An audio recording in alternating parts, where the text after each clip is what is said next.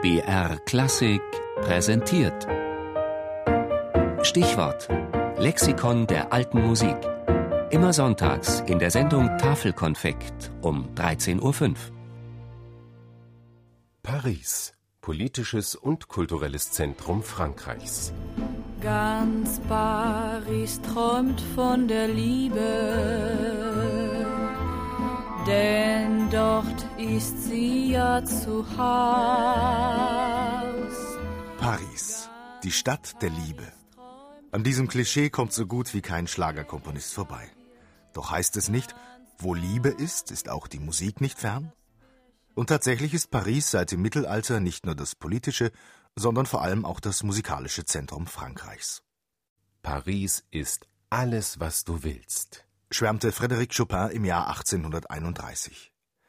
In Paris durfte es immer schon ein bisschen mehr sein als woanders, und während man um 1200 in den Klöstern und Kirchen der Provinz brav ein- oder zweistimmig zum Lobpreis Gottes sang, türmte in der Pariser Kathedrale Notre Dame der Magister Perotinus Klanggebilde mit drei oder vier Stimmen auf.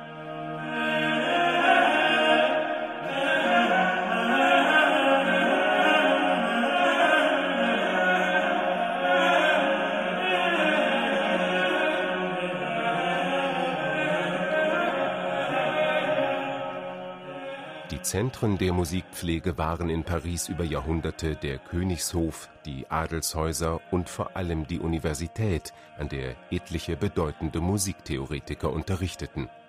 Der Hundertjährige Krieg zwischen Frankreich und England ging auch an Paris nicht spurlos vorbei. Erst Ende des 15. Jahrhunderts erlebte das Kulturleben in der Stadt wieder einen Aufschwung. Das lag nicht zuletzt am Musikdruck.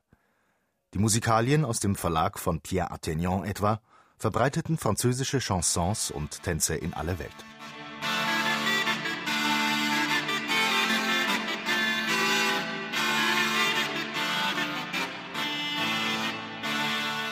Im 17. Jahrhundert war Paris das Zentrum der französischen Oper.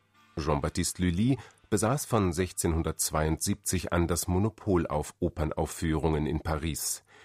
In der Zusammenarbeit Lullys mit Molière und Quinault verschmolz die Musik in idealer Weise mit der Sprachmelodie des Französischen. Zu dieser Zeit bildete die französische Oper ihre klassische Gestalt aus. Die Comédie Ballet erheiterte die Pariser mit derbem, aber hintergründigem Humor, die Tragédie Lyrique ergriff das Publikum in ihrer feierlichen, erhabenen Eleganz.